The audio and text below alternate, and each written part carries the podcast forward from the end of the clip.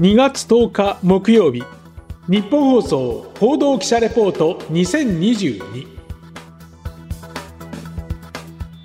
日本放送の畑中秀也です。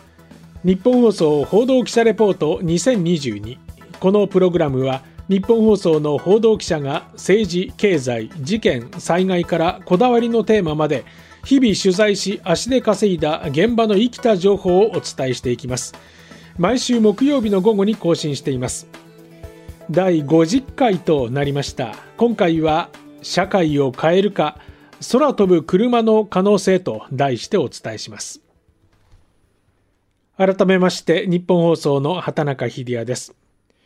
報道記者レポートではこれまで自動車の分野について様々な角度からお伝えしてきました。カーボンニュートラル電動化半導体不足とまさにその動きは風雲急を告げている、まあ、そんな印象がありますけれども、今回は少し夢のあるお話をいたしましょう。まもなく飛び立ちます。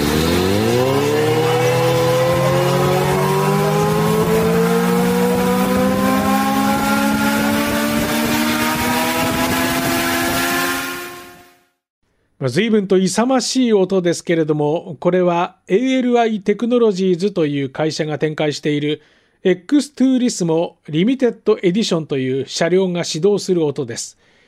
ALI ではホバーバイクという呼び方をしていますが、いわゆる空飛ぶ車の一種。長さ3.7メートル、幅2.4メートル、高さが1.5メートル、6畳一間に入るぐらいの大きさで、最高時速100キロを出します。去年10月、富士スピードウェイで行われましたデモンストレーションでは、巨大なドローンを有人飛行にしたような車両、真ん中のバイクのようなシートにライダーが座ります。車両が数メートル浮き上がり、安定した飛行を見せていました。でこの ALI テクノロジーズ2016年、わずか6年前に設立されたベンチャー企業ですが、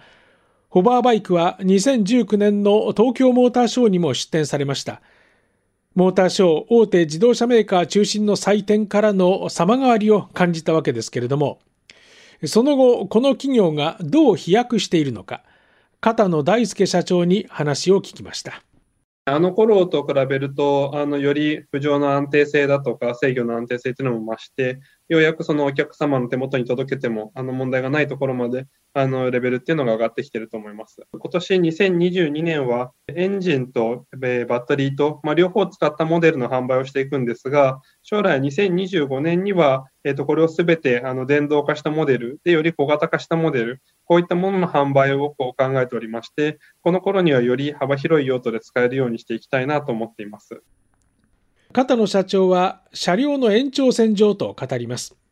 自走できる車輪があり、手で押して前進や車庫入れも可能。ハンドル操作の運転もできるほか、コントローラーで遠隔操作もできるということです。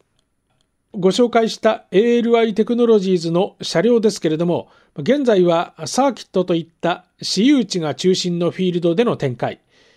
お値段は1台税込み7770万円だそうです。空飛ぶ車、経済産業省によりますと、その定義は電動であり、自動運転であり、さらに垂直離着陸ができる機体としています。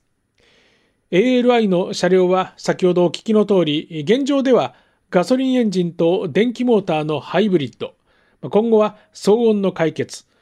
二酸化炭素削減の観点でも電動化に進んでいくとみられます。鍵を握るのはやはり安くて高性能なバッテリーということになります。さて、この空飛ぶ車、やはり夢の乗り物ですね。あんなこともできる、こんなこともできるんじゃないか。様々な可能性が期待されています。経済産業省次世代空モビリティ政策室室長補佐の伊藤孝則さんに聞きました。例えば、あの、観光地に早く行きたいと。今までなかなか、例えば2つ3つのところしか回れなかったところを、あの、空飛ぶ車を使えばもう少し多く回れるとかですね。まあそういった用途もあると思いますし、まあさらには災害時の、まあ迅速な医者を早くその場に向かっていただくというところであるとか、あとはあの通勤で使う、あるいはエアタクシーと呼ばれるように、あの、気軽な移動でも使っていく。まあこういったところが想定されています。自動車も鉄道も、あの航空機も、あの50年、100年かけて、えー、この時代作ってきたと思ってますので、まあその次のモビリティの新しい時代を作っていくものとして、ま100年ぶりくらいにこういったものが新しく立ち上がっていくのではないかと期待してます。観光事業、エアタクシー、楽しそうですね。ビルの屋上から屋上に移動する。街の様子がガラッと変わる可能性もあります。また日本国内では毎年のように様々な災害に悩まされています。災害対応の面でドローンとともにこの空飛ぶ車は文字通り救世主になるでしょう。限界集落の移動の解決策にもなりそうです。また、こんなちょっと贅沢な使い方もできそうです。まあ、出前とか、まあ、もう少し、あの、金額感高いところで言うと、例えば、あの、ピチピチ取れたての魚をどれだけ早く運んで、あの、新鮮なものを食べれるかみたいな、そういったニーズを、あの、目指して事業開発されていくみたいな声も聞いたりをします。空飛ぶ車は社会や生活を変えることになるのか、ALI の片野社長です。レジャー用であったり、災害救助用、それから、まあ、離島だったり、湿地の移動みたいなところもから始まり、あの将来的には、えー、まあ行動に近いようなところも走れる、あのそういった夢のあるモビリティにしていきたいなと思います。車やバイクの代替になるところまで行くかというようなところは、あの、あの非常に時間がかかるとは思うんですけれども、あの、新しいあのモビリティを世の中に提示していくという意味では、あの、一つ大きな変化が起こるんじゃないかなと思います。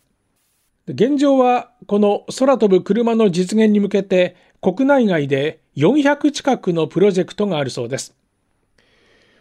一方、空飛ぶ車は低い高度で飛ぶという新たなフィールドの乗り物です。当然、様々な課題があります。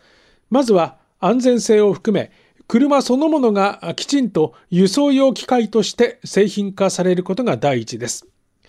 その他にも様々なハードルが立ちはだかります。経済産業省次世代空モビリティ政策室伊藤孝則さん ALI テクノロジーズの片野大輔社長です。